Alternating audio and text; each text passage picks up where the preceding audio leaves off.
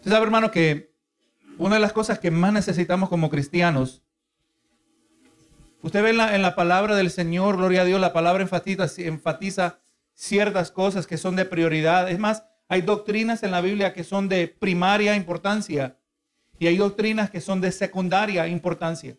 O sea, hay, hay doctrinas que no se pueden negociar, no se puede ceder, o Cristo es Dios o no es. Pero yo no puedo ser amigo con uno que dice que es cristiano, pero que no cree que Dios es, que Cristo es Dios. Pero así también hay doctrinas que son secundarias. Y sorprendentemente, por ejemplo, tenemos a nuestros hermanos, eh, nuestros hermanos eh, eh, presbiterianos. Amén. Los presbiterianos bautizan a, los niños.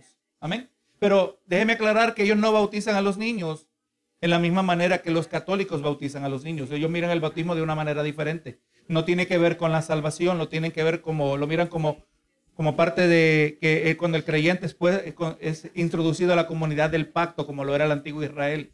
Pero de cualquier manera, creen en Cristo de la misma manera y gloria sea el Señor. Y grandes maestros han salido de la iglesia presbiteriana y siempre ha sido, especialmente entre los bautistas y los, y los presbiterianos, ese, ese debate. ¿Cuál es el, único medio de bautismo, verdad?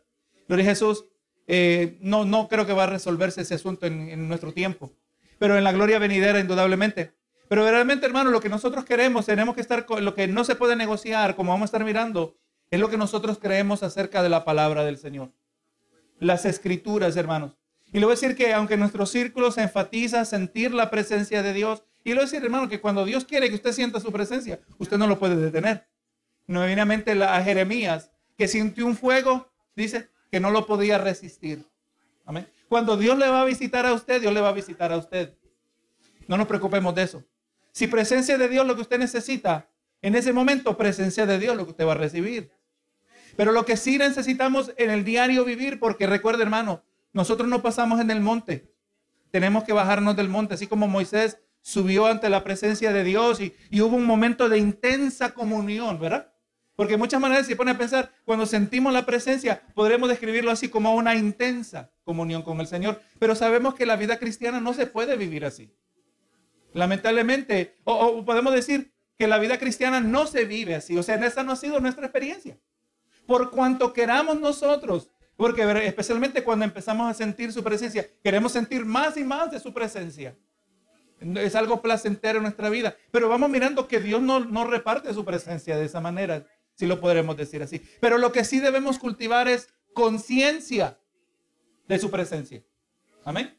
No simplemente anhelar un sentir, que, pero ah, eh, estar conscientes. O sea, Dios es omnipresente. Él es en todo lugar a la misma vez. Posible que, eh, eh, pues se puede decir, hermano, que usted puede estar en el culto y no necesariamente sentir nada. No quiere decir que está mal. Pero que sí. Uno puede estar en el culto y no necesariamente está sintiendo la presencia de Dios, pero estamos conscientes de que Dios está aquí, porque Dios está en todo lugar. Así como Dios está en mi trabajo. Cuando yo voy a la tienda, Él está allí, está consciente. Yo estoy consciente y debo decir que más impacto tendrá en nuestro diario vivir estar conscientes de la presencia de Dios, porque eso es el producto de una mente transformada. Pero que dice, dice el, dice el necio en su corazón, no hay Dios. O sea, él vive no es consciente, completamente inconsciente de la presencia de Dios. Para que Dios esté presente. Eso Y es más, ¿cuántas veces nosotros hemos estado en situaciones que indudablemente pudimos ver que Dios nos obró a favor nuestro, Dios nos protegió, Dios nos privó de, de, algo que pudo haberse destructivo y usted ni se daba cuenta que Dios estaba presente. Yo no sentí, porque fuera tremendo que se nos pararan los pelos. Oh, Dios va a hacer algo ahora. Pero hermano, Dios no trabaja así. Solo cuando vemos a Dios obrando, dice, wow.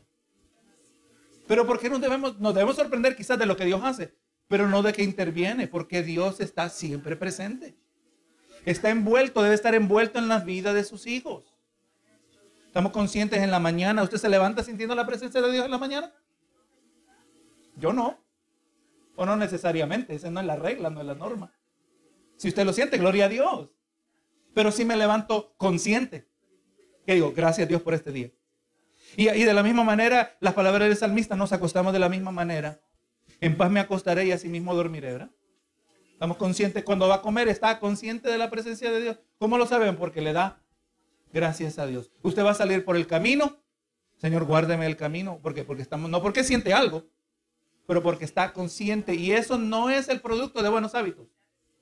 Esa manera de pensar es el producto de una mente que está siendo transformada con la palabra del Señor. Una mente renovada. Amén. Gloria a Jesús. Y, esta sección que vamos a estar comenzando, ¿verdad? Que está titulada la sección, la unidad, cómo estudiar la Biblia, ¿verdad? Eh, vamos a estar enfatizándonos más y más sobre esto. Mire lo que nos dice la introducción en esta unidad. Dice, el libro más transformador que una persona puede leer es la palabra de Dios. El estudio de las escrituras, tanto individual como colectivo, produce una rica cosecha en nuestra propia vida espiritual y expande influencia en el mundo que nos rodea. No solo impacta la manera que nosotros vivimos, pero impacta cómo nosotros vivimos entre los hombres. Recuerde el mandamiento, Jesús lo dijo, así brilla vuestra luz ante los ojos de los hombres para que vean vuestras buenas obras y glorifiquen a vuestro Padre que está en los cielos. Usted, su vida de fidelidad, su testimonio, como los conocen en el vecindario, nos deben conocer. Eh, eh, hermano, usted no, se preocupe de, de, ser profundo en teología necesariamente para llevar a cabo esto, aunque deberíamos profundizarnos en teología. Pero si usted es obediente y sujeto a la palabra y que está aprendiendo la palabra y está buscando sujetarse a la palabra, a la revelación de Dios, a su pueblo. Recuerde, hermano, esto es lo que la Biblia es. Dios decidió revelarse, no en un monte a nosotros, pero a través de su palabra. Y por lo tanto creemos que esta es suficiente. Amén. Yo no necesito la Biblia más psicología. Yo no necesito psicólogos cristianos. Yo no necesito una filosofía que es incompatible con la Biblia. La, el psicólogo le llama ladrón un cleptomaníaco. Es una condición, una predisposición genética, dicen ellos. O, el alcohólico es mirado como un enfermo. No, no, es pecado. Por lo tanto, la psicología es incompatible cuando trata de prescribir soluciones. Las soluciones las tenemos en la palabra del Señor. La psicología puede observar cosas que sí pueden ser válidas. Pero cuando se trata de resolver problemas, yo no necesito nada, yo lo tengo todo aquí en la palabra del Señor. Pero ¿qué tenemos que hacer? Tenemos que escudriñar. Hermano, es maravilloso. Usted nunca va a terminar de encontrar la sabiduría que usted necesita en este libro. Nunca va a terminar. Nunca se va a aburrir, hermano. Yo no me he aburrido. Y cuando, cuando yo pienso que ya llegué a un nivel, bueno, Señor, yo, yo no sé, ¿Qué más? Y de ahí Dios abre una puerta y dice, miren, ni te había dado cuenta de todo esto. Seguimos porque es que Dios es infinito en su sabiduría. Por lo tanto, hermano, este libro debe impactar y debemos darle la seriedad cuando estudiamos la palabra del Señor. Si usted dice aquí, si usted es nuevo en el estudio de la Biblia o si ha estudiado diligentemente durante décadas, se dará cuenta de que el Espíritu Santo lo guía y mejora su relación con Dios a medida que se relaciona con su palabra. Hermano, usted va a estar un día leyendo una porción de la palabra y, resulta que ese mismo semana el hermano trajo una lectura del mismo pasaje. Hay pasajes que ocurren, hermano, frecuente, como que Dios está queriendo ministrarnos a través de esa particular escritura. Porque el Espíritu Santo que debe estar guiando mi vida está guiando a mi hermano. Todos somos guiados por el Espíritu Santo. Y entonces, hermano, el Espíritu Santo nos guía y da mejor relación con Dios a medida que nos vamos relacionando en su palabra. Y así en esta unidad está diseñada para llevar a cada uno de nosotros como alumnos a un estudio más profundo de la palabra del Señor. Vamos a mirar que en la lección 7, la que tenemos por delante hoy, nos va a explicar cómo mirar a las escrituras como un todo. Eh, por, eso, aunque Israel ya no vive, o sea, el gobierno de, de Dios sobre Israel, recuerde que Israel era una teocracia. Dios cuando Israel, el que sale, Israel que salió del ejército, que salió del, por el desierto, Dios era su rey. Aunque eventualmente quisieron, quisieron un rey terrenal. Pero, por lo tanto, no se puede aplicar lo de Israel de la misma manera en el día de hoy. Pero vamos mirando que el antiguo es necesario. El Antiguo Testamento nos ayuda a entender el Nuevo. Por ejemplo, cuando leemos a Juan el Bautista y dijo, he aquí el cordero inmolado que quita el pecado del mundo, el judío estaba pensando en el sistema sacrificial del Antiguo Testamento. Bueno, no, lo miraba como tal, el Antiguo Testamento, ¿verdad? Pero la ley. Así como el, como el, el animalito quitaba el pecado o cubría el pecado pero de manera temporal, de un efecto limitado. Cristo es el que quita completamente. O sea, necesitamos el, Antiguo Testamento para entender el Nuevo. Y eso es lo que queremos mirar en esta mañana, ¿verdad? Que las escrituras son un todo y notando las relaciones entre las profecías y su cumplimiento. Y a través de esta lección, pues vamos a buscar regocijarnos en el gran plan de redención profetizado en el Antiguo Testamento y cumplido a través de Jesucristo en el Nuevo Testamento. Hermano, vamos mirando, cuando usted lee este libro, la palabra en su totalidad, usted se da cuenta que este no fue un plan B de Dios. Dios dijo, voy a poner a Adán y a Eva en el paraíso, pero nunca nos imaginamos lo que iban a hacer. No, no. Todo esto ya estaba preparado. Y hermano, y a mí me alegra saber que hay un Dios que todo ya lo tiene preparado, planificado. El problema yo lo tengo, yo ni siquiera sé el problema que viene y Dios ya tiene la solución. O Dios por lo menos ya tiene el proceso por el cual Él va a tratar con nosotros. Damos gracias al Señor, ¿verdad? Que lo que nosotros no anticipamos, ya Dios está preparado. A Dios nadie, lo puede tomar desapercibido. La lección 8 vamos a mirar la unidad que continúa con el estudio del texto bíblico como un todo, como un todo al mostrar cómo algunos pasajes de las escrituras nos ayudan a entender a otros. O sea, deje que las escrituras interpreten las escrituras. Amén. Esa es la escritura, es el mejor intérprete. Personas que dicen, no, en la historia de, Jonás, esa es una fábula. ¿Cómo tú vas a creer que un hombre va a caber dentro del vientre de un pez? Es ridículo. Dicen algunos teólogos liberales, así se les puede llamar. Liberales en su interpretación que niegan la autoridad de las escrituras como la máxima y la única autoridad sobre la vida del creyente. ¿Cómo tú vas a creer? Esa es una historia que, nos trae una moraleja que podemos aprender. Pero cuando miramos cómo Jesús interpretó el relato de Jonás, vemos que Jesús no lo interpretó de manera simbólica. De la misma manera, él dijo, le voy a dar la señal de Jonás, de la misma manera que Jonás estuvo en el vientre del pez tres días y tres noches. Así también, de la misma manera, en el mismo sentido, ¿verdad que sí? Entonces, los discípulos dijeron, por fuerza, si no creían en Jonás de manera literal, al ver al Cristo que resucitó el tercer día, dijeron, Jonás estuvo tres días también. Y si fue literal que estuvo tres días, literal también fue el pez. ¿Verdad que sí? O sea, vamos a ver que la escritura interprete la escritura. Y estas son las cosas que entre más estudiamos la palabra, tiene un efecto que se va acumulando. Por ejemplo, gloria a Dios, usted ya estamos leyendo, estamos aprendiendo a hacer cosas y usted mira a alguien que lleva haciendo algo por mucho tiempo y para ellos es fácil. Es fácil, pero cuando uno está comenzando es bien difícil. Pero el, eh, el adiestramiento se acumula. Amén. Un niño que no sabe leer y, ahora dice, yo quiero que me escribas cinco párrafos, no tiene ni la menor idea, pero le tiene que comenzar con el abecedario. ¿Verdad que sí? Comienza con lo básico y eventualmente se va volviendo más sofisticado. Así también nosotros eh, en la palabra del Señor, entre más vamos aprendiendo, más vamos a poder captar cosas que no entendíamos. La lección 9, vamos solo a mencionar hasta aquí, aunque nos trae las, todas las lecciones. Pero en la lección 9 pasamos a un enfoque más personal con una lección sobre priorizar el tiempo con Dios y estos momentos personales en la palabra y la oración que Dios nos habla y haciendo pertinente su verdad a las situaciones que enfrentamos, tal vez cosas que guardamos en lo profundo de nuestro corazón y esos momentos nos fortalecen a afrontar las dificultades con la certeza de su presencia. Recuerde eso, era eso mismo que estamos hablando. Estar conscientes, aunque yo no lo siento, yo sé que Dios está aquí.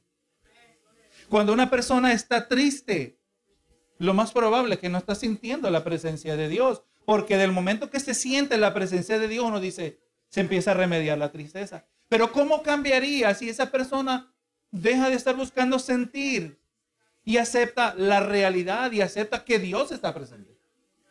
Me siento triste, Señor, pero yo sé que tú estás en este asunto. Amén. Muy diferente, hermano.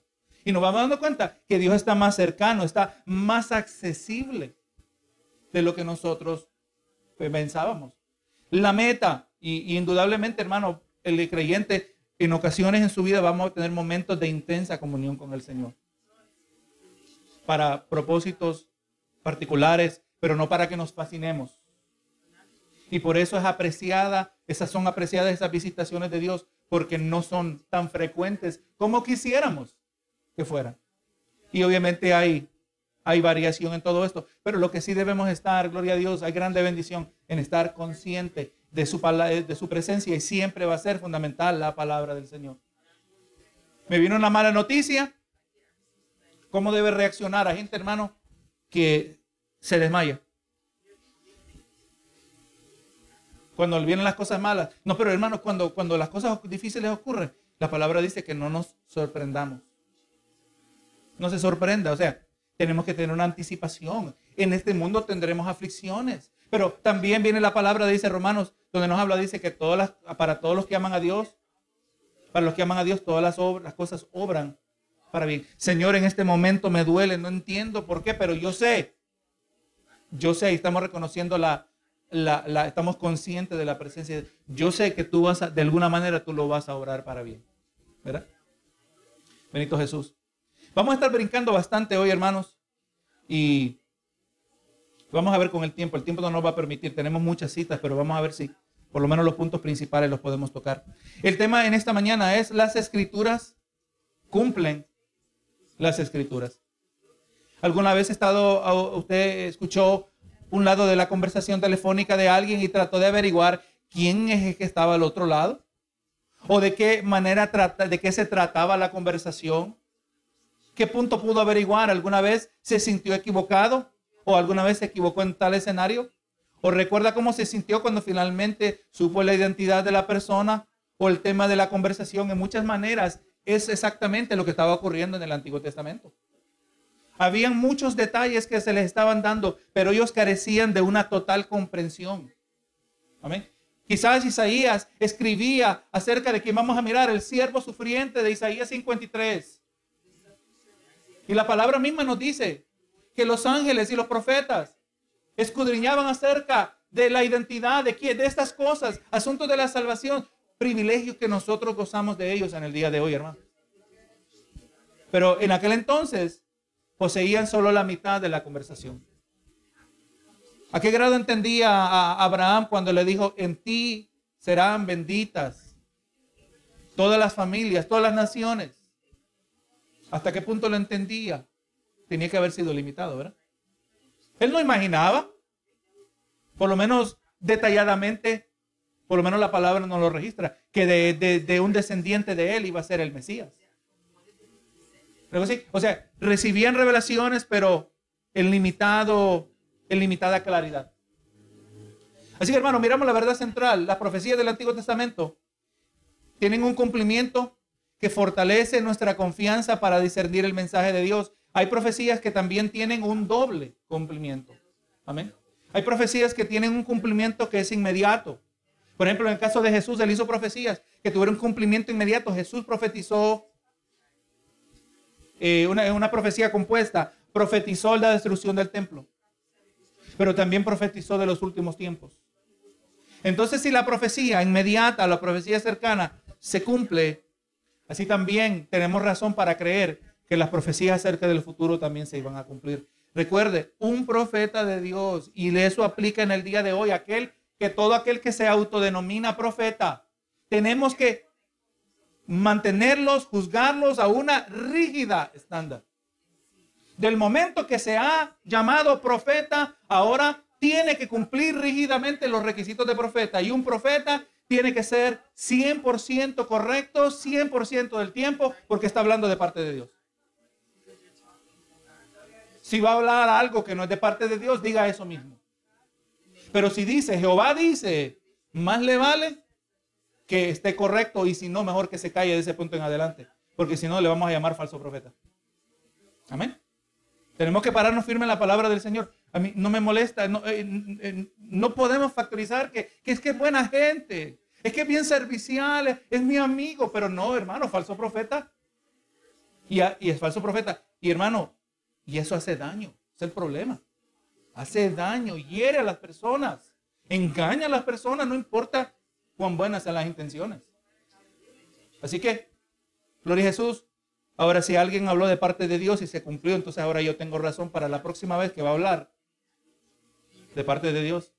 Ahora yo tengo cuidado y como yo no conozco a todos los que se conocen, se llaman así profetas, pero yo prefiero mejor creer en el don de la profecía. Amén. Eso sí está claro que continúa en el día de hoy. Pero profetas como tal, no necesariamente. Aleluya. Por lo menos la palabra no, no, no tiene da razón para pensar eso. Hermano, así que sabemos que los profetas del Antiguo Testamento comunicaron con precisión o con exactitud el mensaje de Dios. Y es posible que no siempre se hayan dado cuenta de la distancia de tiempo entre los diversos sucesos futuros que Dios les mostró y mucho menos su significado más completo. O sea, cuando Daniel escribió en Daniel capítulo 12, y aquí en Daniel se nos habla, gloria a Dios, de, la resurrección de los santos.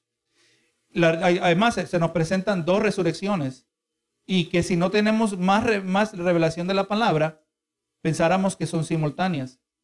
Daniel capítulo 12, en el verso 1 dice, en aquel, eh, perdón, el verso 2, y muchos de los que duermen en el polvo, en el polvo de la tierra serán despertados, unos para vida eterna y otros para vergüenza y confusión perpetua. Entonces pareciera que está hablando de una resurrección, pero cuando miramos en Apocalipsis, vemos que hay dos resurrecciones, ¿verdad? Y las dos resurrecciones son separadas por mil años. Los muertos en Cristo resucitarán primero, pero vemos que al final de los mil años Cristo viene a reinar sobre la tierra, el perfecto rey, Satanás es atado por mil años y después de los mil años es desatado, es derrotado y los impíos, los que ya están en el infierno, son reunidos con su cuerpo. Amén. Y con su cuerpo físico son lanzados a un lugar físico que es el lago de fuego. Satanás, los demonios, todo. Amén. Entonces vamos mirando que sin, sin, Daniel, sin Apocalipsis, Daniel tenía razón para pensar que esto estaba hablando de una singular resurrección que ocurre al mismo tiempo, ¿verdad? O sea, vamos mirando que el portador del mensaje no siempre iba a entenderlo todo. No tenían la totalidad de las escrituras. Pero cuando nosotros, hermanos, estudiamos los tiempos en que se cumplen las profecías en el Nuevo Testamento, nos da una mayor comprensión del mensaje de Dios, hermano. Nosotros somos privilegiados que participamos de una mayor revelación que la que tuvo Daniel. Póngase a pensar en esto, hermano. Nosotros estamos entendiendo cosas que el mismo Daniel, el gran siervo de Dios, el amado de Dios. Es más, estamos entendiendo cosas que el mismo Juan. Bien peculiar de Juan y Daniel. En ambos casos que recibieron profecías escatológicas, profecías que tenían que ver con, con el fin de los tiempos, en ambos casos se les dijo, tú eres muy amado. O sea, esta revelación fue reservada. Amén.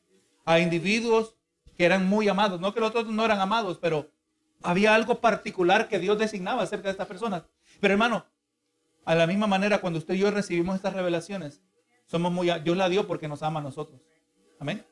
¿De qué nos sirve? ¿Será porque para satisfacer nuestra fascinación acerca del futuro?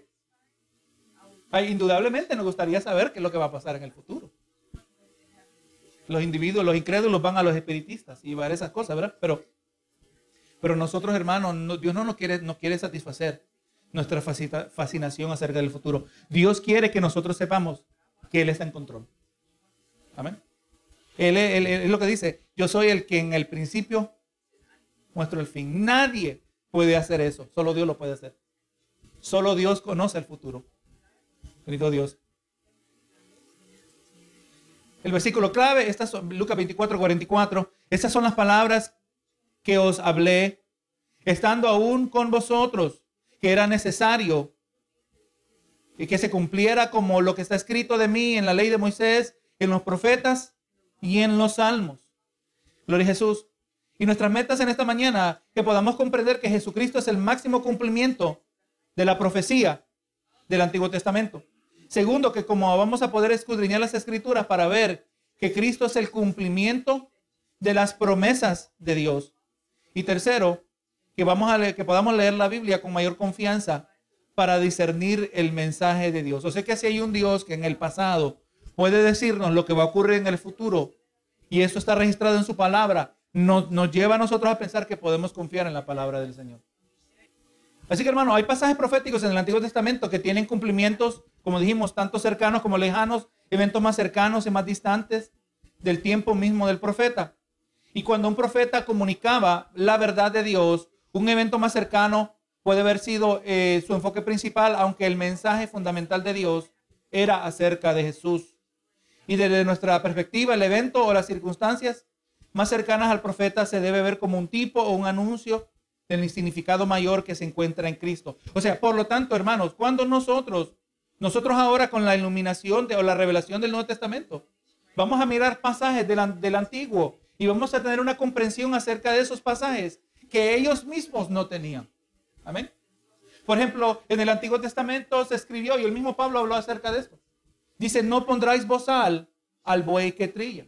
O sea, el animal que andaba arando la tierra tenía la habilidad de comer de lo que estaba haciendo, ¿verdad? Cuando estaba participando en la cosecha, gloria a Dios. Pero que viene Pablo, dice, y esas cosas fueron escritas para nosotros. Y ahora Pablo trae una aplicación que no era, o sea, una aplicación que bajo la inspiración del Espíritu Santo, él dijo, el obrero es digno de su salario. Amén.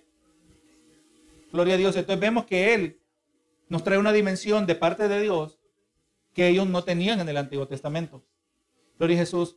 Pero vamos mirando que toda la palabra, de alguna manera directa o indirecta, toda contribuye hacia Cristo. ¿Quiere? Vamos trazando, vemos en Génesis. Le dijo Dios a, le dijo Dios a Adán, le dijo a la mujer también, que la simiente de la mujer, dice, le dijo a la simiente, a la serpiente, le dijo, tu simiente herirá en el carcañar, pero la simiente de la mujer te herirá en la cabeza. Ellos no necesariamente entendían que eso se refería acerca de Jesús. Nosotros entendemos que está hablando de Jesús. Porque el mismo Pablo dijo, cuando Dios le dijo a Adán, no le dijo simientes, no le dijo que sus descendientes, sino que un descendiente. Entonces vemos ahí a Cristo. Se está empezando a presentar. Gloria a Jesús. Cuando miramos a Abraham ofreciendo diezmos, ¿a quién le ofreció diezmos? ¿Se acuerda? A Melquisedec.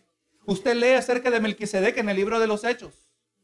Y nos dice que Jesucristo es un sacerdote, es el sacerdote conforme al orden de Melquisedec. Pero cuando usted lee acerca de quién es Melquisedec, que nos dice que no tiene genealogía. Eso no, eso descalifica a todo ser humano. Estamos mirando que el sumo sacerdote, que es Jesús, conforme al orden de Melquisedec, que, que más Melquisedec es una aparición de Cristo en el Antiguo Testamento. Otra vez vemos aquí otra dimensión de Jesús. ¿Verdad que sí? Y vamos mirando pautas a lo largo del Antiguo Testamento que van señalando a Jesús. Nos vamos ahora al tiempo de Moisés. Y ahora Moisés en el desierto. ¿Verdad que sí? Eh, se le dio, Dios le reveló eh, los planes de lo que es el tabernáculo. El lugar santo, el lugar santísimo, los sacrificios de los animales, el derramar de sangre, la dispersión de sangre que iba a limpiar todo esto es más, y aún, aún del tabernáculo, me adelanté, el pueblo de Israel en la décima plaga les dijo que comieran un cordero y que no quebraran su hueso. ¿Por qué? Y que aplicaran la sangre del marco de la puerta para que el ángel de la muerte pase arriba de ustedes. Usted sabe que en inglés no le llaman Pascua, le llaman Passover. Literalmente dice pasar arriba. Para que el ángel de, de la muerte pase arriba, no, no lo visite. Así también a nosotros, cuando aplicamos la sangre de Cristo, el ángel de la muerte pasa por arriba. Dice la palabra que Jesús pasa por alto nuestros pecados. Vamos mirando, ¿verdad? Que el Antiguo Testamento sigue señalando hacia Jesús. Y ahora en el, en el tabernáculo, todo el, el tabernáculo señala hacia Jesús. Amén. Todo el tabernáculo. Y vemos que había un lugar que era inaccesible, pero ese mismo lugar, ahora en el Nuevo Testamento, vemos que el, el, velo se rompió en dos. En el desierto, tenía que tocar la piedra o hablar con la piedra, hablarle a la piedra y la piedra brotaba agua de vida. No le dijo eso Jesús a la mujer samaritana, que él era el agua. Era el agua de la vida. Yo te daré agua que salte para vida eterna. Entonces vamos mirando, hermano, y si cuidadosamente vamos mirando, desde el Antiguo Testamento va señalando todo hacia Jesús. Por eso nosotros tratamos la Biblia en una unidad. Gloria a Jesús. El, el autor sabiamente, perfectamente, ha traído este mensaje. Gloria a Jesús. Vamos a estar mirando aquí, hermanos, en Isaías. Vamos a estar brincando un poquito aquí en Isaías, Isaías 53. Y quizás póngase ahí un marcador para que, porque vamos a estar brincando y vamos, y vamos a volver. vamos a ir a otro lugar y de ahí volver a Isaías 53. Usted sabe que los judíos, a los judíos les es prohibido leer Isaías 53 con evangélico. Le he prohibido leer Isaías 53 con cristiano. Porque ellos tienen su interpretación de este pasaje. Para, pero cuando vamos leyendo esto, indudablemente, habla de Cristo, ¿verdad? Y este es uno de los pasajes más claros. Algunos le llaman, hermano, eh, a Isaías 53, eh, el Evangelio del Antiguo Testamento. Hay una clara presentación de Jesucristo. Y nosotros sabemos, hermano, que como cristianos estamos bien familiarizados con el maravilloso cumplimiento final de este pasaje por parte de Jesús y puede ser difícil pensar en lo que significaría en la poca época de Isaías. Pero sin embargo, las profecías o muchas profecías del Antiguo Testamento pueden tener un cumplimiento, como dijimos, una aplicación cercana o como lejana.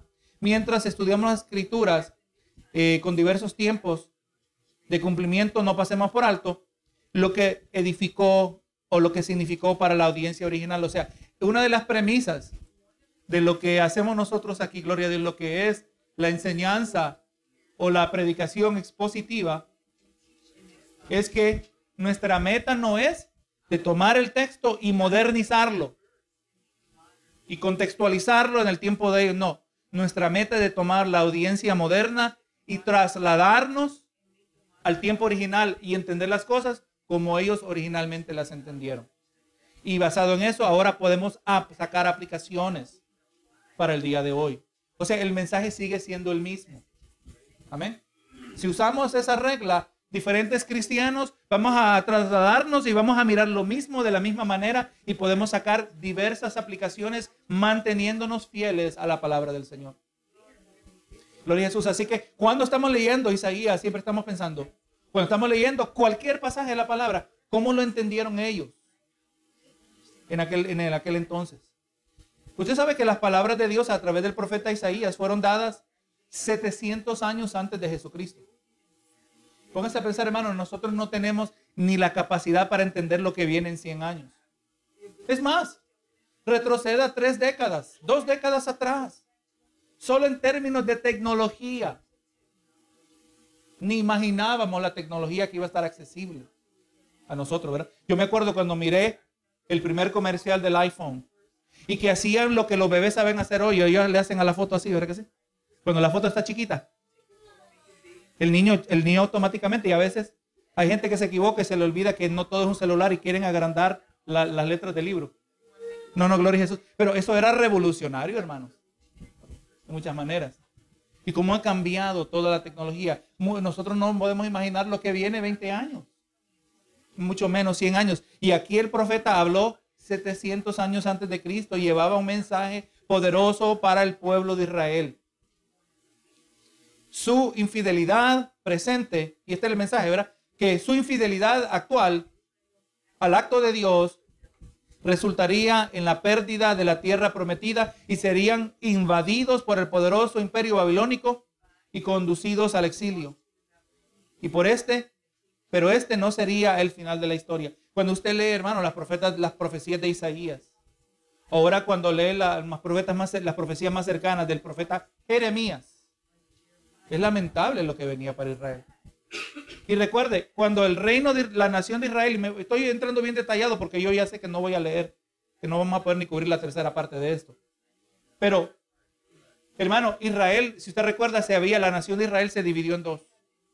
El descendiente, el hijo de Salomón, Roboam, fue completamente el opuesto de su padre. No buscó la sabiduría de Dios. En vez de buscar la sabiduría de los ancianos que consultó con ellos, buscó la sabiduría de sus contemporáneos, los, que, los muchachos de crianza, y le dieron un mal consejo. El pueblo vino pidiendo, por favor, eh, nuestro rey, por favor, te pedimos que aliviane las cargas que tu padre nos trajo, fueron muy severas. Y recuerde, Salomón se había extraviado, se había descarriado de la presencia de Dios. Y aparentemente estaba oprimiendo al pueblo. Alivianos las cargas. Y Roboam consultó con los ancianos y le dije, mira, alivianen la carga, le dijeron los ancianos y ellos te servirán para siempre. Y él no los escuchó, escuchó a los jóvenes, le dijeron, muéstrale que tú eres más fuerte que tu papá. Exactamente es lo que ocurrió. Y Dios había profetizado ya que la nación se iba a dividir, diez tribus y dos tribus. El reino del norte compuesto de diez tribus, el reino del sur compuesto de dos tribus. ¿Y qué pasó? Eh, el pueblo se dividió Y el pueblo del norte, el nuevo rey Jeroboam, dijo, no quiero que se me vuelva a unir el pueblo. A mí no me conviene que este pueblo siga descendiendo hacia Jerusalén, a seguir adorando a Dios. Voy a poner mi propio orden religioso y exactamente eso. Y introdujo al pueblo a una rampante idolatría, hermano. Desenfrenada. ¿Y sabe qué pasó? Y, y todo esto se lo digo para que cuando la vienen las profecías de Isaías, ya el reino del norte había sido conquistado 150 años atrás. Ya ellos habían visto con sus propios ojos el cumplimiento como las profecías del profeta Oseas. ¿Usted quiere leer? Lea de Oseas, lo que Oseas habló al reino del norte. Lo que le venía, si no se arrepentían, pero no se arrepintieron. ¿Usted sabe una de las cosas que Dios juzgó el reino del norte? Sus balanzas eran injustas. Sus pesas eran falsas. Se estaban aprovechando de la gente. Hermano, Dios mira todas las cosas. Dios mira en el día de hoy también. ¿Será que, habrá alguna gasolinera que no le da el galón completo? Es posible, ¿verdad que sí? Supuestamente hay leyes que piden eso, pero es posible. O sea, alguien se está aprovechando del más necesitado. El rico, no, no se preocupa. Pero el que está necesitado, ese poquito cuenta para mucho, ¿verdad? Dios está mirando todas esas cosas.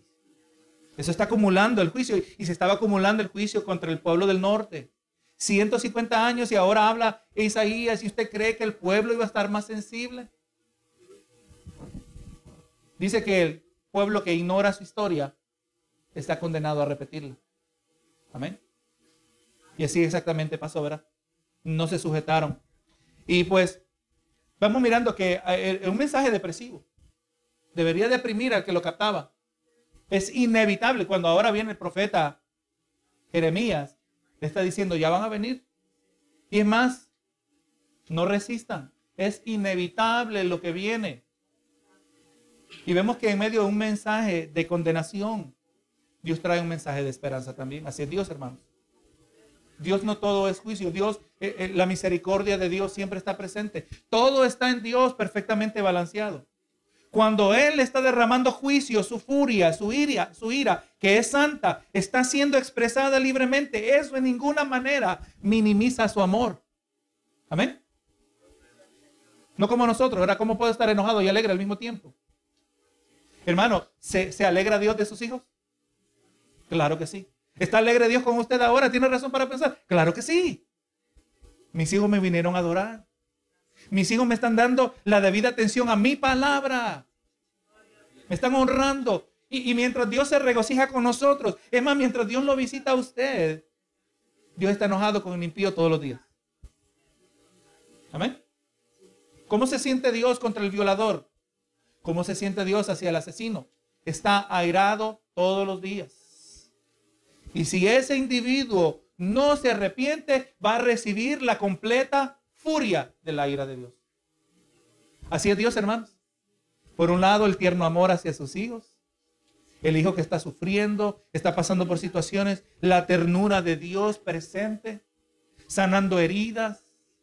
Y al mismo tiempo una furia que no se puede apagar, derramándose sobre individuos en este mismo momento, hermano. Así es Dios. Pero vemos, hermanos, que Dios está hablando palabras de juicio, pero ese no iba a ser el fin de la historia. Y es eso lo que miramos aquí en Isaías. Y el mismo Redentor, Dios Redentor, también tendría, tenía un plan final para la redención de toda la humanidad. Y las profecías de Isaías anuncian ambos eventos redentores. Tenemos aquí, hermanos, en Isaías 53, los versos 7 al 9. Angustiado él y afligido no abrió su boca. Espero que mientras vayamos leyendo esto, te vienen a mente la escena del Nuevo Testamento. Amén, que lo vamos a leer. No abrió su boca. Como cordero fue llevado al matadero, exactamente como le llamó Juan el Bautista, ¿verdad? El cordero que quita el pecado al, del mundo. Y como oveja delante de sus trasquiladores, enmudeció y no abrió su boca. Vamos a, comentar acerca de esto cuando leamos el, el pasaje que corresponde en el Nuevo Testamento. Dice, por cárcel y por juicio fue quitado su generación. ¿Quién la contará? Vamos a, y en el, en el original se presta el lenguaje para entender que en su generación, ¿quién le defendió? ¿Quién le defenderá? Porque fue cortado de la tierra de los vivientes y por la rebelión de mi pueblo fue herido. Verso 9, y se dispuso con los impíos su sepultura, más con los ricos fue en su muerte. Aunque nunca hizo maldad ni hubo engaño en su boca. Te vamos mirando, hermanos. Como dijimos, ¿verdad? Estas profecías no la entendían completamente a qué se refería, pero indudable estas palabras eran dadas a un pueblo que ya había recibido un mensaje de juicio. Isaías estaba hablando, el juicio viene hacia la nación de Israel, o específicamente la nación de Judá, ¿verdad? Cuando se dividieron, el norte se llamó Israel y el sur se llamó Judá. Para Judá venía juicio, pero en medio del juicio Dios siempre trae palabra de esperanza. Pero ahora miremos aquí Mateo 26, 59. Y ahora estamos hablando de lo que, los eventos que llevaron a la crucifixión de Jesucristo. Mateo 26, 59 dice, y los principales sacerdotes y los ancianos y todo el concilio buscaban falso testimonio contra Jesús para entregarle a muerte y no lo hallaron, aunque muchos testigos falsos se presentaban. Por al fin, pero al fin vinieron dos testigos falsos y, que dijeron, este dijo, Puedo derribar el templo de Dios y en tres días edificarlo. Y levantándose el sumo sacerdote le dijo, ¿no respondes nada? ¿Qué testifican estos dos, estos contra ti? Mas Jesús callaba. Entonces el sumo sacerdote le dijo, te conjuro por el Dios viviente, que nos digas si tú eres el Cristo, el Hijo de Dios. Te vamos mirando, ahora Jesús va a hablar. Pero cuando se trataba de las acusaciones que venían contra él, él se quedó callado. Exactamente porque recuerde, Cristo no fue una víctima de circunstancias. Amén. Cristo no fue crucificado porque era una persona que la persona incorrecta en el momento incorrecto, en el lugar incorrecto. No, no. Cristo nació para morir. Y es más, cuando usted lee, especialmente en Mateo, especialmente los eventos de la última semana, Jesús le echa más leña al fuego, por llamarle así. Amén. Recuerde, ¿cómo comenzó su ministerio Jesús? El primer evento que aparece en Juan, purificó el templo. ¿Cómo vino Jesús? Miren, por favor, sálganse del templo. ¿Verdad que no vino así? No dice, de parte de Jehová les conjuro que se vayan de este lugar. No. ¿Se hizo qué? Se hizo un azote. Hermano, yo creo que a alguien le cayó algo. Amén. ¿Será que nadie dijo, mira, aquí viene un viejo loco? No, no. Lo que pensaban acerca de él era secundario. Lo que era de primaria importancia es que no me pegara. Y Jesús limpió y volcó las mesas. Mire cómo comenzó él, eh, cómo Jesús comenzó su ministerio eh, eh, atacando el sistema religioso de Israel. Y como él comenzó, así también terminó. Su ministerio terminó y en la última semana en la que él fue crucificado, él entró al templo y otra vez volvió a purificar el templo. Y ahora recuerde, ya para este entonces. Es más, vamos a leer en el capítulo 5 de Juan. Apenas está comenzando el ministerio de Jesús. Y vamos a mirar que porque Jesús sanó a un paralítico en el día de reposo, lo querían matar. Ya desde el comienzo lo querían matar y ahora imagínense, tres años donde Jesús no se había quedado callado, donde les llamó tumbas emblanquecidas, donde le llamó hipócritas, donde les habló fuerte, donde le acusaron a él de, tener, ser poseído por demonios, que él no hacía milagros sino por el poder de Belcebú, el dios del estiércol. Sepa que así, imagínense lo que le dijeron a Jesús. Le llamaron endemoniado. Y Jesús nunca reservó sus palabras ásperas a los hipócritas fariseos. Y ahora, en la última semana de su vida, su ministerio terrenal, él intensificó. Amén. Cristo no fue víctima de circunstancia. Y ahora lo tienen arrestado. Y él y recuerda, hermano, llegó al punto que los fariseos y los escribas ya no le hacían preguntas. ¿Se recuerda por qué? Él los hacía quedar mal. Hermano, ¿quién se pone a argumentar contra Dios y piensa que va a ganar? Pero aquí Jesús se quedó callado, porque si él hablaba en su defensa, no lo hubieran podido crucificar. Amén. Recuerde la escena cuando venían con las antorchas eh, y el primero era Judas y preguntaron si él era Jesús. Y cuando él dijo simplemente yo soy, ¿qué pasó con esa gente? Se cayeron. Jesús pudo haber dicho yo soy y todo el mundo se cae. Y les entró un miedo. Si recuerde, cuando él calmó a tempestad, los discípulos tuvieron miedo. Ese poder estaba presente, pero él se quedó callado, porque así estaba profetizado de parte de Dios desde Isaías 53. Desde 700 años antes ya se había determinado cómo el Hijo de Dios iba a ser crucificado. Hermano, eh, los judíos, cuando se estudia cómo los judíos preservaron el Antiguo Testamento, cómo de manera meticulosa, con qué cuidado ellos contaban las letras de cada línea, hermano. Y cuando hacían la copia y tenían que contar otra vez, era un, proceso sumamente lento. Y Dios de esa manera logró que su palabra fuera preservada. Y ahora estas profecías, es más, el mismo Isaías profetizó de algo más cercano, no de los Jesús de 700 años, pero Isaías profetizó de un individuo que le llamó su ungido. ¿Se acuerda quién? Ciro, el rey Ciro. Y Dios le estaba diciendo al pueblo de Israel, ustedes van a ser llevados cautivos. Pero yo tengo uno que todavía ni ha nacido. Un rey pagano, que será mi ungido, mi apartado. Él yo lo voy a usar. Y él es el que yo voy a usar que después de 70 años de cautiverio, él va a dar el, el edicto. Él va a dar la orden de que el pueblo retorne, el pueblo de Israel retorne a su tierra. Y así exactamente. Hermano, es más, el rey Ciro Recuerde, primero fueron los babilónicos que conquistaron Israel. Después vinieron el imperio compuesto, los medo persas, de los cuales uno de los reyes fue Ciro. Usted se puede imaginar que ahora en el tiempo de Daniel, le viene alguien y dice, mira, rey, tú estás aquí en el libro de los judíos. Tú eres mencionado de parte de Dios. Y aquí dice lo que tú vas a hacer. ¿Usted cree que eso le habrá impactado a ese hombre? Nadie puede acertar. Solo Dios que sabe el futuro, ¿verdad que sí? Entonces vamos mirando cómo cuando Dios trae profecía en su palabra, trae la autoridad de la palabra que nosotros podemos confiar en la palabra del Señor. Y que si lo que se dice acerca de Jesús, como estamos mirando, se cumplió al pie de la letra, todo lo que la palabra dice acerca de la vida terrenal y la vida espiritual, nosotros podemos depositar nuestra confianza en Él. Y continúa diciendo, ¿verdad? Y entonces Jesús callaba y le dijo, que nos diga si tú eres el Cristo, si tú eres el Mesías el Hijo de Dios, y ahí donde Jesús lo, le contestó, Jesús, le dijo, tú lo has dicho. ¿Basado en qué? O sea, en otras palabras, ¿basado en qué hiciste esa observación? ¿Por qué tú llegaste a esa conclusión? O sea, tenía que ver evidencia. O sea, él no le dijo, dinos que tú eres, que tú verdaderamente eres el rey de Siria. Tendría locura decir, pero ¿por qué piensas eso, verdad? En esencia Dios está diciendo, ¿por qué tú piensas que yo soy el Mesías? ¿Por qué tal pregunta? O sea, Jesús había dado evidencia de que él era el Mesías. Por eso la pregunta.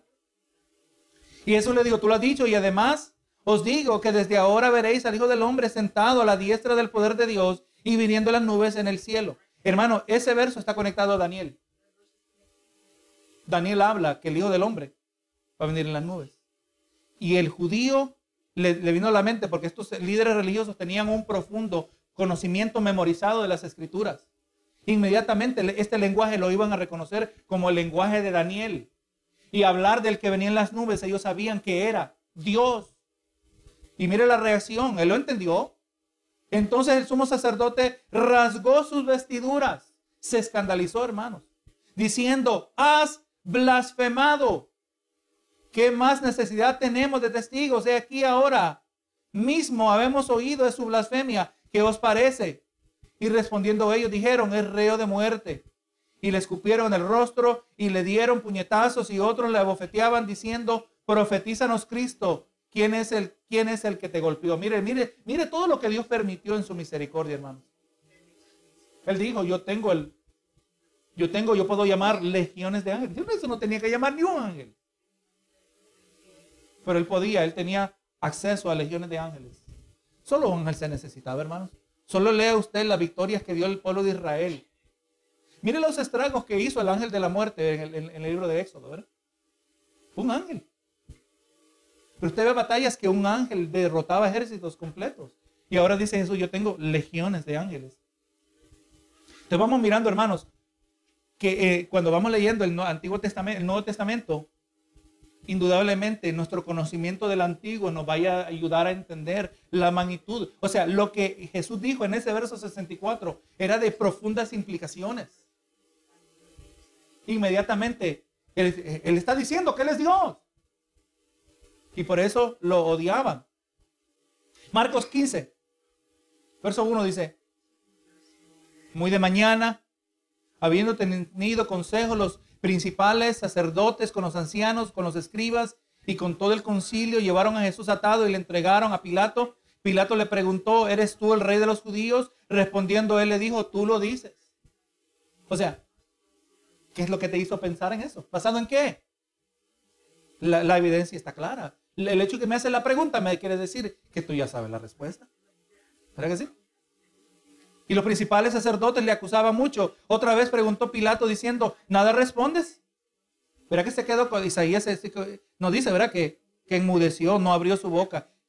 Nada respondes, mira de cuántas cosas te acusan. Pero ni aun con eso respondió, de modo que Pilato se maravillaba. Muy sorprendente. Hermano, si Jesús empieza, ¿quién es el mejor defensor? El que conoce la verdad perfectamente acerca de todo. ¿Se recuerda me viene a mente la escena de la mujer que la fue encontrada en el acto de adulterio. Y traían y querían ver si Jesús la iba a apedrear. Y Jesús escribía en la arena, en la tierra. Jesús, con una expresión, desenmanteló la injusta justicia de sus individuos. Él ni, los, ni les dio dignidad en reconocerlos. Mientras escribía, dijo, el que es digno el que es libre de pecado, que tire la primera piedra. En otras palabras, el que no merece que yo le tire pedradas, que tire la primera piedra. que sí? Porque si yo comienzo con ella, yo me voy a ir tras cada uno de ustedes, porque ustedes merecen lo mismo. Y con una simple expresión desenmanteló y la conciencia de todos esos individuos les acusó. Imagínense, hermano, en este contexto. Claro que Jesús se hubiera podido defender, pero por eso se quedó callado, porque él tenía que llegar a la cruz. Si él no hubiera llegado a la cruz, usted y yo no estuviéramos aquí, hermanos. Estuviéramos muertos en delitos y pecados. Ahora vámonos a Lucas, Lucas 23, verso 6. Entonces ya, aquí un asunto de jurisdicción. ¿Quién tiene autoridad para, para tratar con Jesús? Recuerde que los judíos en el tiempo del imperio romano poseían una autonomía que era peculiar solo a los judíos. A todas las otras naciones tuvieron que integrarse, tuvieron que aceptar las costumbres de los, de los romanos. Tenían que adorar los dioses de los romanos, pero con los judíos fue un trato diferente. Los judíos estaban dispuestos a morir antes que adorar a cualquier otro ídolo. Y entendió el imperio romano que era más conveniente concederles a ellos una autonomía en esa área, porque si no los iban a tener que matar a todos. Ellos eran tributarios, o sea, ellos contribuían, ¿verdad? Era, o sea, así trabajaba el imperio romano. Entonces ellos también tenían esa autonomía para tratar sus asuntos espirituales de manera interna. Eso es lo que es el Sanedrín. Sanedrín era eh, eh, ese, ese grupo compuesto, si recuerdo, era de 72 líderes religiosos que gobernaban sobre Israel. ¿verdad? Yo estaba le implementado el sistema religioso de los fariseos. Grande parte de estos individuos eran fariseos. Pero ellos no tenían autoridad para ejecutar a nadie. Y por eso lo llevaron a Pilato. Amén. Pilato, amén, siendo funcionario, gobernador, eh, mirando, pero él se, es más, ¿qué hizo él? ¿Se recuerda? Se lavó las manos, ¿verdad? Dice, esta papa caliente ya, yo ya miré que no me la tengo que, comer. Se la voy a pasar a otro. Y entonces dice el, Lucas 26, 3. Entonces Pilato, yendo a decir Galilea, presentó si el hombre era, preguntó si el hombre era Galileo y al saber que, que era la jurisdicción de Herodes, le remitió a Herodes. En aquellos días también estaba en Jerusalén. Es más, si recordamos bien, hermano, la mujer de Pilato tuvo un sueño. Y fue muy, se turbó mucho. Y ella cuando miró a Jesús, le dijo a Pilato, mira, no, no, no tengas nada que ver con él. No tengas nada que ver. Si le hubiera sido sabio, ¿verdad? Obviamente esto era de Dios. Pero si le hubiera actuado, dice, oye, mejor vamos a dejar a Jesús libre. Pero aunque no fue el caso. Pero ahora le pasaron el asunto a, Herodes. Dice el 8, y Herodes viendo a Jesús se alegró mucho porque hacía mucho tiempo que deseaba verle, porque había ido, oído muchas cosas acerca de él y esperaba verle hacer alguna señal y le hacía muchas preguntas, pero él nada le respondió. Hermano, el silencio de Jesús en muchas dice mucho. Usted sabe que muchas veces el silencio dice mucho. Yo no tengo nada que decirte a ti. No, es más, Herodes, y es más, usted recuerda, fue Herodes el que se murió agusanado. Que se paró a hablar y la gente decía, aquí tenemos a Dios, Herodes y no Dios, si recuerdo bien. Y él murió y ahí se murió inmediatamente, los gusanos se lo estaban comiendo. Gloria a Jesús. Pero vemos, hermano, que Herodes ya estaba de allá, ya no había de acá, ya no podía volver, estaba tan, tan torcido, ¿verdad? Y Jesús no le habló. Y estaban los principales sacerdotes y los escribas acusándole con gran vehemencia. Y entonces Herodes, con sus soldados, le menospreció y escarneció, vistiéndole de ropa espléndida, y volvió a enviarle a Pilato. Se, burló de él. Y el 12 dice, y se hicieron amigos Pilato y Herodes aquel día, porque antes estaban enemistados entre sí. Es hay como un dicho que tiene mucho, muy antiguo. El enemigo de mi enemigo es mi amigo. Exactamente lo que vemos aquí, ¿verdad? El mundo, hermano, el mundo hoy en día está dividido, pónganse a pensar, racismo por acá, eh, los ricos contra los pobres. ¿Verdad que sí? Eh, nos dividen las naciones en diferentes categorías. Pero en lo único que el mundo se une es en contra de Jesús. En contra de Jesús, ahí sí se une. Y todo esto, ¿verdad? Y usted sigue leyendo Isaías 53. O sea, vamos mirando todos estos pasajes y usted sigue comparándolo con Isaías 53. Se cumplió la palabra al pie de la letra. Y hermano, el mensaje singular de las escrituras es Jesús. El mensaje de las escrituras no es el Padre. ¿Podemos decir eso? ¿Ah? El mensaje, el enfoque de las escrituras no es el Padre. Es más, el enfoque de las escrituras tampoco es el Espíritu Santo. El enfoque de las escrituras es Jesucristo. Pero Jesús dijo, le dijo a los dos que andaban camino de Maús, Jesús resucitado, les enseñó a ellos cómo todas las escrituras hablaban acerca de él. ¿No lo mostramos al comienzo? Génesis con, con Adán y Eva, Génesis con Abraham y Melquisedec, lo vemos en el tiempo de Moisés, el cordero sacrificado y ahora en el templo, en el tabernáculo y así seguimos mirando y usted puede seguir encontrando más y más que señalan hacia Jesús. Todas las escrituras señalan hacia Jesús. Aceptemos la revelación de Dios de esta manera. Quiere crecer, quiere acercarse a Dios. Permita que la revelación de Jesús sea central a su vida. Lo dice la palabra. Puestos los ojos de Jesús, el autor y consumador de la fe. Usted pone los, los ojos de Jesús, usted va a tener al Espíritu Santo. Porque así Dios lo estableció. Amén. O sea, usted pone los ojos en Jesús, usted va a tener a todo Dios. Amén. Oramos al Padre en el nombre de Jesús, siendo moradas del Espíritu Santo. El Espíritu Santo que nos lleva a toda verdad y toda justicia. El Espíritu Santo que no habla de sí mismo, ¿de quién habla? De Jesús. ¿A quién debemos enfatizar? A Jesús. ¿verdad? Entonces, ahí cuando tenemos ese balance, vamos a ver la bendición de la vida cristiana. Verdaderamente, toda la vida, hermano, todo señala a Jesús. Qué bendición tenemos nosotros, ¿verdad? Que tenemos toda esta revelación.